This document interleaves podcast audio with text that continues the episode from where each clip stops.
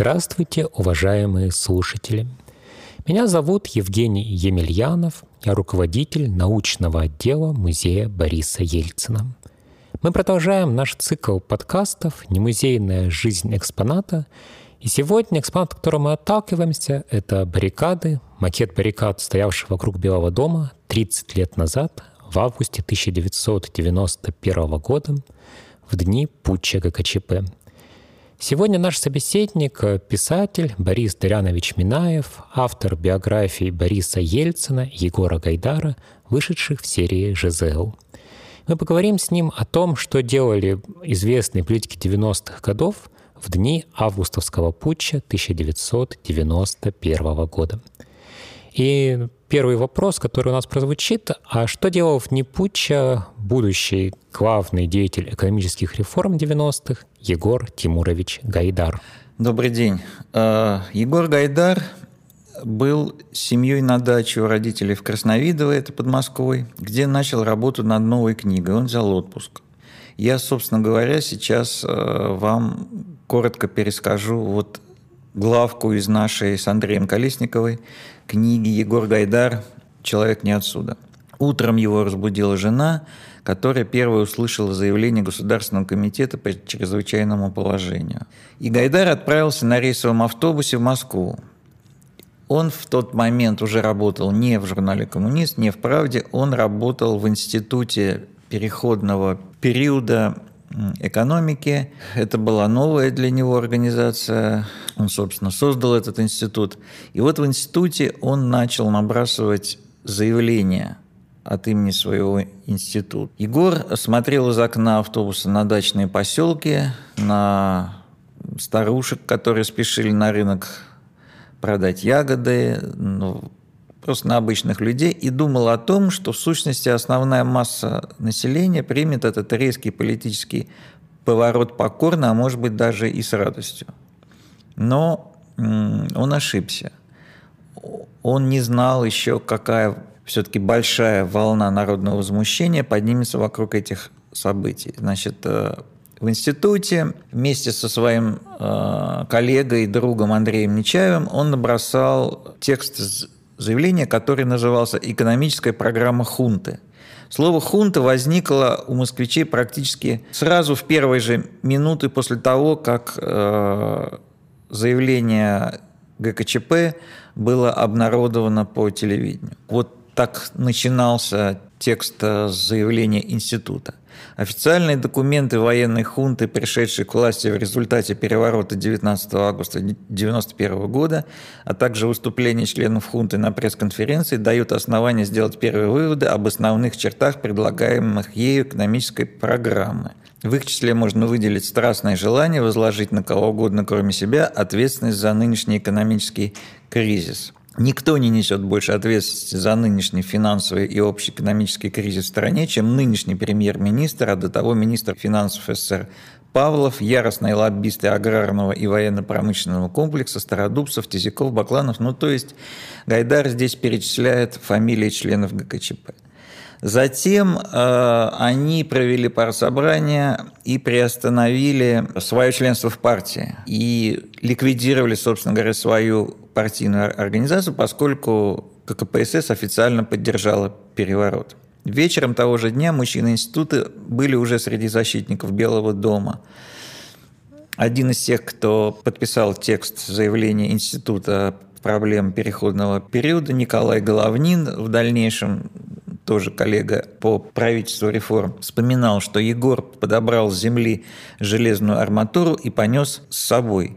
«Зачем, Егор?» – спросил его Николай Головнин. «Чем же я еще буду драться?» Вот так ответил Егор Гайдар.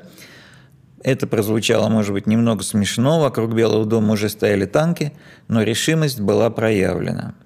И в этот момент Егор Гайдар входит в Белый дом и проводит ночь там. В эту ночь, собственно, и состоялся решающий возможно, их разговор с Геннадием Бурбулюсом, во время которого они решили делать новую экономическую программу. Из Белого дома Егор вышел уже в 5-6 часов утра. Мужчины из института, которые пришли вместе с ним, ночевали на баррикадах. Вот такая история была с Егором Гайдаром.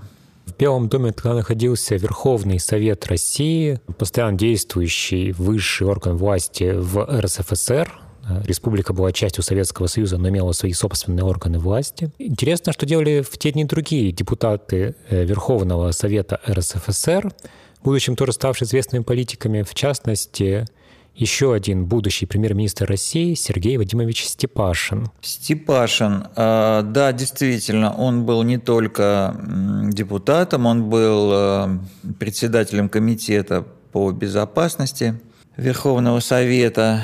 И вот что он вспоминает. Я основываюсь здесь на наших интервью со всеми вот действующими лицами 90-х, которые мы делаем для архива Ельцин-центра и одновременно для документального фильма. Так что это практически прямые цитаты. Ну, иногда что-то пересказываю. Э, ну, начну с того, говорит Сергей Степашин, что у меня был разрыв сухожилия, так случилось в августе месяце. Я только выписался из госпиталя. Жил я в гостинице «Россия», был в гипсе. Приехала супруга, и в 3 часа ночи был звонок в ночь с 18 на 19 число. Я снял трубку. Голос мой услышали. Пауза. Его, вот что интересно, а, ведь все будили друг друга, начиная именно с 6 утра, когда началась эта передача. Степашина предупредили его коллеги там из правоохранительных органов, что в 6 утра не забудь включить телевизор. И он его действительно включил. А, я вызвал машину, как ни странно, никто не препятствовал. Я тогда был председателем Комитета Верховного Совета по обороне и безопасности. Ну вот он вспоминает, а, как они собрались сначала в Верховном Совете с Хасбулатовым, собрали президиум Верховного Совета, приехал Борис Николаевич, он прилетел поздно ночью из Казахстана, ну и так далее. Затем Ельцин, собрав нас, уже после того, как они приняли известное заявление, сказал, ну, давайте занимайтесь, делите участки, там кто-то занимался обороной Белого дома, ну, я еще об этом расскажу. И, значит, в связи с тем, что я занимался обороной и безопасностью, говорит Степашин, я сразу начал связываться с теми, кого знал в КГБ. Со мной был Виктор Иваненко, это тогда только что назначенный председатель КГБ РСФСР. Со мной были Бурбулис и Шахрай, мы были в одном кабинете. Начали готовить телеграммы, обращения в территориальные органы, соответственно, Комитетов государственной безопасности. Затем он переговорил с Шибаршиным. Шибаршин – это тогда председатель первого главного управления КГБ, то есть сейчас это так называемая СВР. Он, может быть, сделал вид, но э, он, по воспоминаниям Степашина, был крайне раздосадован этой историей и сказал, что же мы наделали. Дальше Степашин рассказывает, что я занимался контактами со спецслужбами и звонил, а Валентин Иваненко посылал телеграмму, затем выезжал на встречу к Антимировской дивизии. Появление Ельцина сначала в Белом доме, а затем на танке, то, что он находился в Белом доме, сыграло большую психологическую роль. Так что Ельцин был там, где ему положено быть, как глава государства. Есть разные версии, но у меня нет их подтверждения, что якобы пытался на него выходить Крючков. Не знаю, не готов поэтому говорить. То есть это история о том, что, которую вспоминает Сергей Степашин, что глава КГБ Крючков попытался говорить с Ельцином и объяснить ему, что, ну, в общем, не происходит ничего страшного. Но мы к этому еще вернемся. Да, еще одним э, народным депутатом РСФСР, оказавшимся в те дни в Москве, был Борис Ефимович Немцов, будущий губернатор Нижегородской области, вице-премьер российского правительства и известный политик. Немцов э, вспоминает вот в той же серии интервью и говорит об этих событиях так. «Я был в Москве, мы с женой собирались ехать в Сочи в отпуск. Я жил в гостинице «Россия», ну, так же, как и Степашин, так же, как и многие другие депутаты Верховного Совета. Но с утра меня разбудил дикий крик в коридоре. А во-вторых, гусеницы, которые по брусчатке, так знаете, корежа асфальт передвигались. Вот этот дикий звук танковых гусениц, собственно, разбудил многих в то утро. В общем, в 7 утра я понял, что отпуск закончился, поехал в Белый дом. Дело в том, что я работал в Верховном Совете, поэтому для меня было естественно, куда же мне еще ехать. Единственная жена, конечно, ревела, сказала, что я опять испортил ей отпуск. Честно сказать, на сей раз я ничего не портил, это скорее ГКЧПисты сделали. Я приехал туда уже к 9 утра, встретил Ельцина. Ельцин мне тоже смешную вещь сказал, вспоминает Немцов. Он мне сказал, а что вы стоите, дурака валяете, идите получайте оружие. Я ему говорю, а где раздают оружие? Он мне, как где? Во дворе сейчас привезут. Я вышел во двор Белого дома, куда привезли грузовик с автоматами Калашникова. Ну, я взял автомат, а потом, естественно, я его в комитете по законодательству где-то положил и расслабился. И подумал, что если будет штурм, а Рудской все время говорил, что вот-вот штурм будет, это вряд ли мне поможет в этой ситуации. И дальше он вспоминает интересную деталь.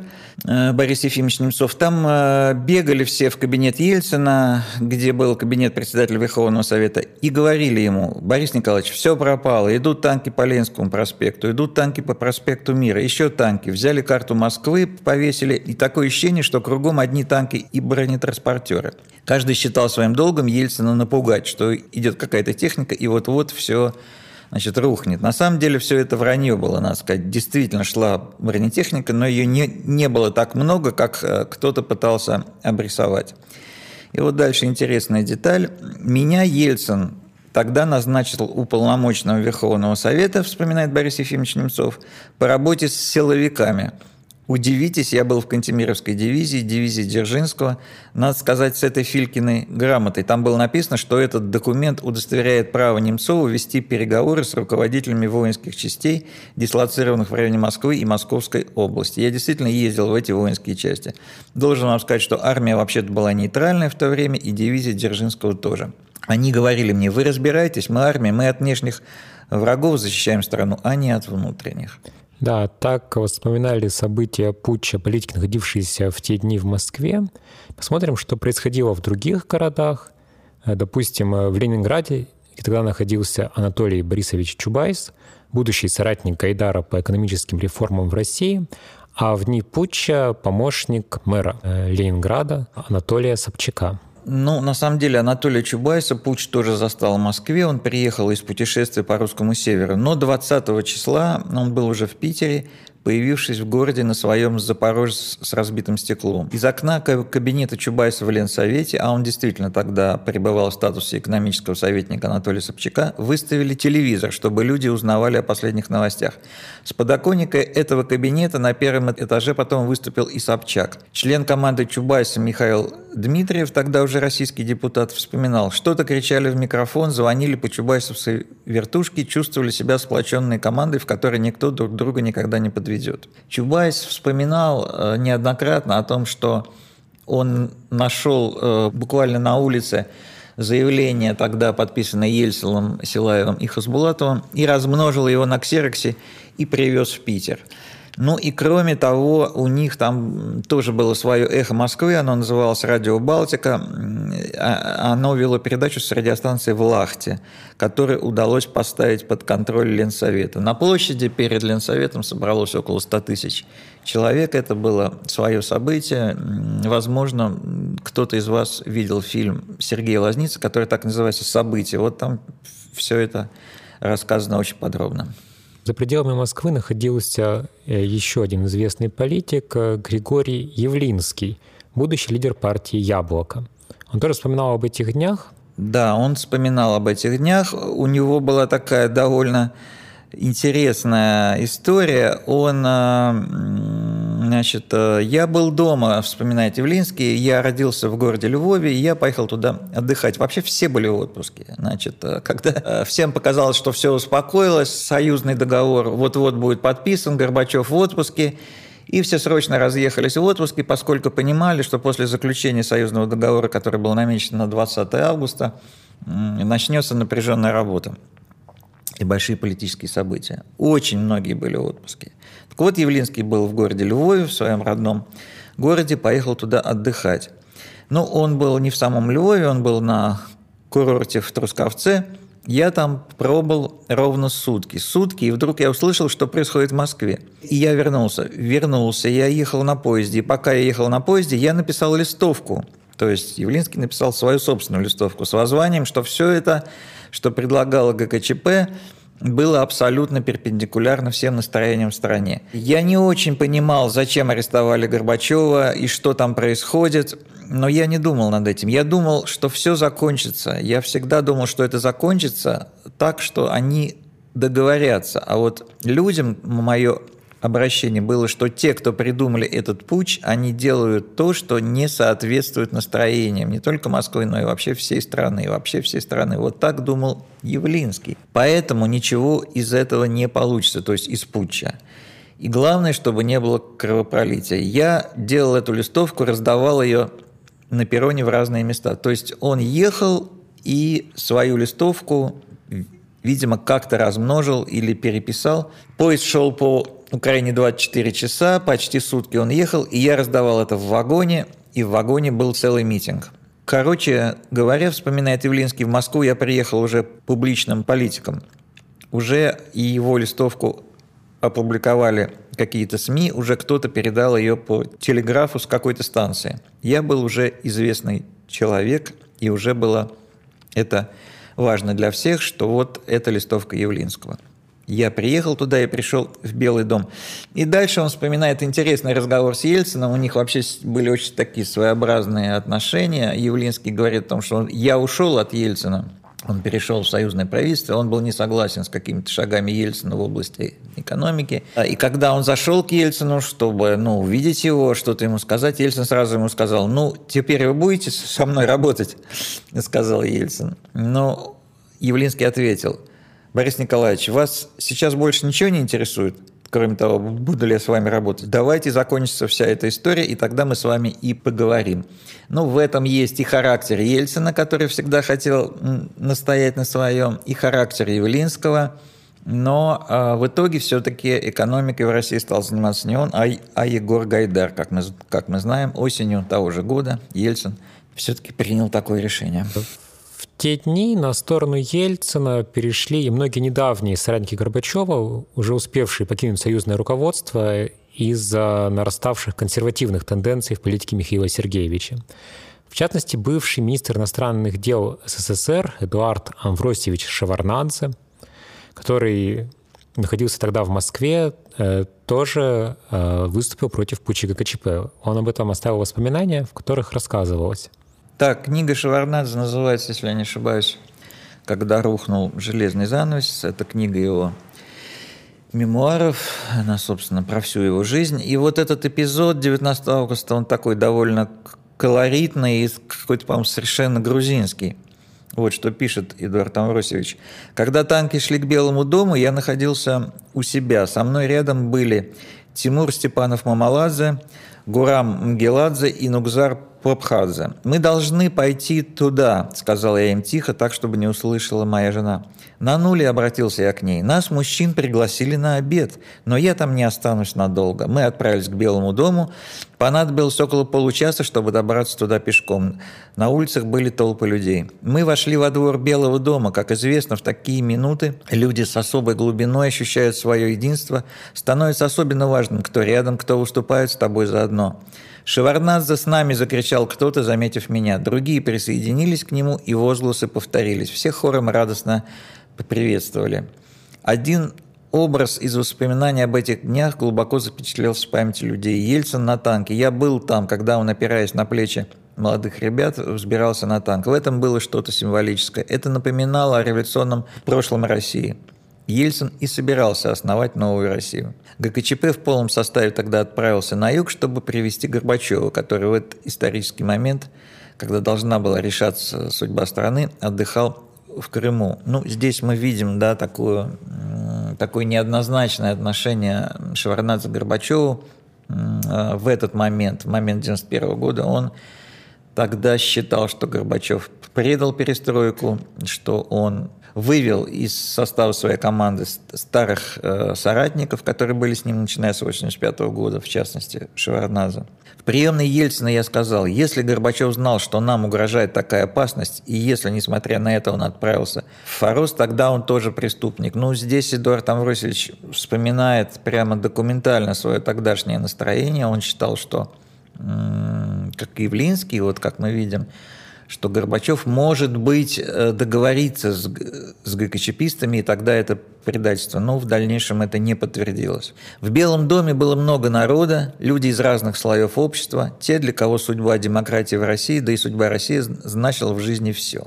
Да, кроме политиков интересные воспоминания о тех днях оставили и журналисты, и деятели культуры, музыканты. В частности, тогда же в Белом доме оказался и великий виолончелист Мстислав Ростропович. Ну, к сожалению, нет воспоминаний от первого лица у меня самого Ростроповича, но неоднократно об этом писали, в частности, э, мой друг, фотограф Юрий Феклистов, который его зафиксировал тогда как э, спит защитник Белого дома с автоматом, и рядом Ростропович держит его автомат и улыбается. Существует запись интервью, сделанной прямо в Белом доме в ночь, когда ожидали штурма. Она у нас находится в медиа по программе Музея Ельцина на баррикаде во втором дне. Но интересная история того, и не все это знают, как, как собственно, Ростропович оказался в те дни в Белом доме. Он не был ведь в Москве, он был в Париже, у него, он, у него была успешная концертная и гастрольная деятельность после того, как его выдворили из э, Советского Союза. Ну, наступила перестройка, значит, и он внимательно следил за событиями. И вот в, этот, в эту ночь, в это утро, когда, раннее утро, когда начался путь, он решил, что он немедленно должен оказаться в Москве. Он вышел из своего дома в Париже, доехал он такси до аэропорта, взял билет и прилетел в Москву. Там он таким довольно интересным путем попал в Белый дом он сел на, на один из э, кораблей, которые тогда курсировали по Москва-реке в большом количестве. Сейчас это в основном такие туристические теплоходы, а тогда это могли быть и баржи, и рабочие катера, и какие-то там рабочие э, суда. И вот на одном из них он доплыл до Белого дома и, и оказался там, поговорил с Ельцином и собственно, стал одним из защитников Белого дома. И вот эта фотография символическая, которую, если вы не видели, то обязательно ее найдите. Ростропович в Белом доме во время путча. А, она очень символически ярким таким языком фотографии говорит нам о том, что действительно, вот как пишет Шеварнадзе, люди сплотились вокруг этой идеи спасения только что открывшегося вот окна возможностей, окна свободы, окна демократии. Самые разные люди, известные, неизвестные, молодые, старые.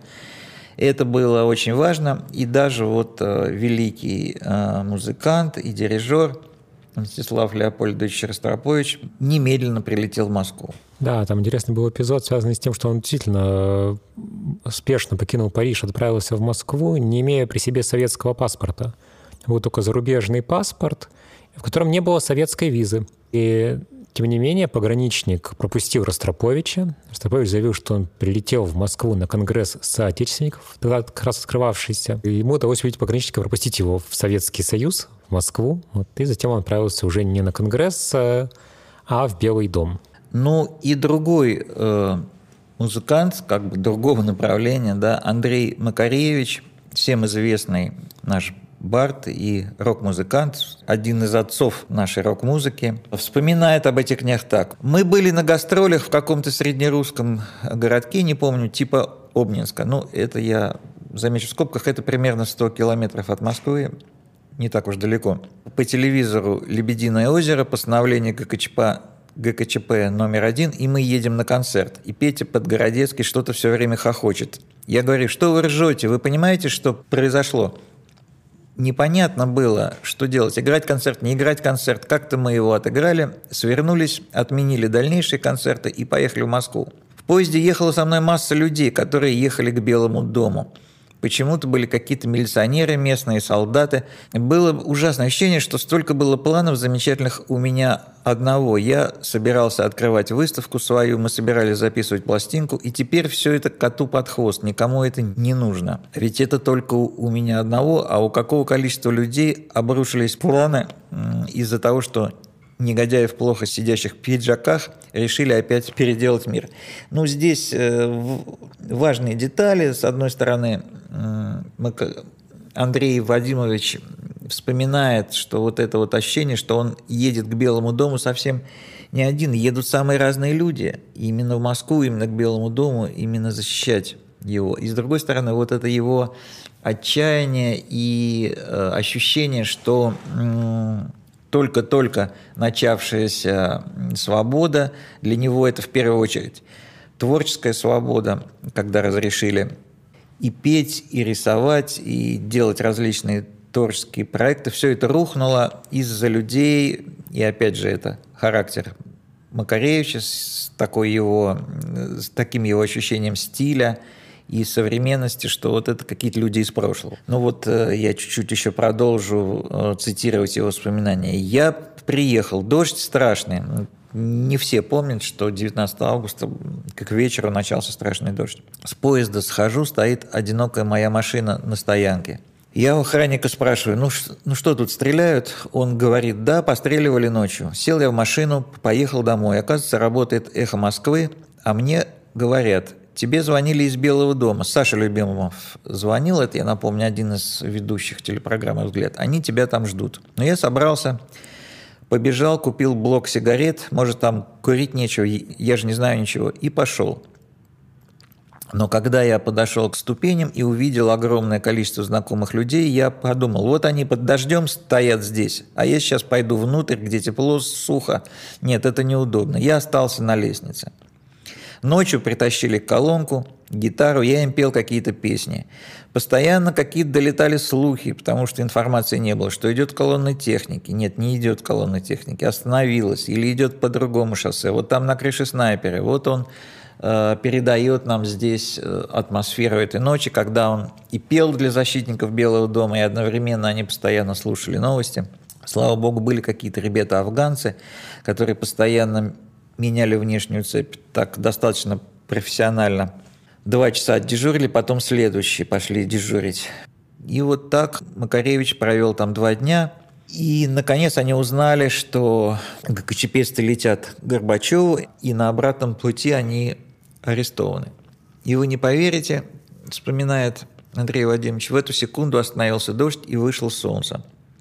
Вот так бывает, когда говорят «чудо», вот это было что-то невероятное. И я счастливый поехал домой, позвал друзей, и как же мы выпили. Замечательно, что все это кончилось. Я должен сказать, что э, действительно я абсолютно понимаю правдивость вот этих слов Макаревича, что когда он приехал к Белому дому, сорвался с гастролей, он увидел там массу знакомых людей. Кто это были? Артисты, музыканты, журналисты, самые разные-разные люди. Э, многие тогда собрались тогда к этому зданию на Краснопрельской набережной, чтобы защищать Белый дом. И не только политики, не только известные люди – самые-самые самые-самые разные. Ну, мне вспоминается, например, что был участок баррикады, который охраняли ребята со Старого Арбата, байкеры, металлисты, там хиппи в кожаных косухах, байкеры, соответственно, значит, э, и так далее. Их возглавлял, как ни странно, такой известный человек Золдостанов по кличке Хирург. Сейчас он такой довольно патриотический, прокремлевский, провластный, а вот тогда все было совсем наоборот. Пришли радиолюбители, пришли кооператоры, пришли самые-самые-самые разные люди. И вот одним из таких э, людей был Константин Махмутов, фотограф из э, города Рудной Кустанайской области. Он работал в маленькой газете, и он э, приехал и три дня фиксировал все, что происходит вокруг Белого дома, все, что происходит на, на баррикадах. И его выставка открывается в Ельцин-центре 19 августа. Посмотрите ее. А, эти фотографии очень хорошо передают атмосферу тех дней. Также я хочу вспомнить другого человека, который посвятил все эти три дня, так же как Константин Махмутов, фиксированию этих событий. Это Владимир Олейников, э, кинорежиссер, э, значит, режиссер в основном детского кино. Он э, тоже прилетел, по-моему, из Штатов, где был в турпоездке, и фиксировал на кинопленку все эти события. Частично его съемки вошли вот в нашу медиапрограмму в музее Ельцина на, на баррикадах. Я же хочу закончить свой обзор тем, что э, очень много журналистов тогда было. Значит, и вот один из них, который до сих пор работает в «Комсомольской правде», мой товарищ Андрей Дятлов, он вспоминает эти дни. Э, он тогда работал в газете «Россия», она располагалась прямо в Белом доме, все две ночи они провели там, все это видели. И Андрей вот в, в нашем интервью рассказывает.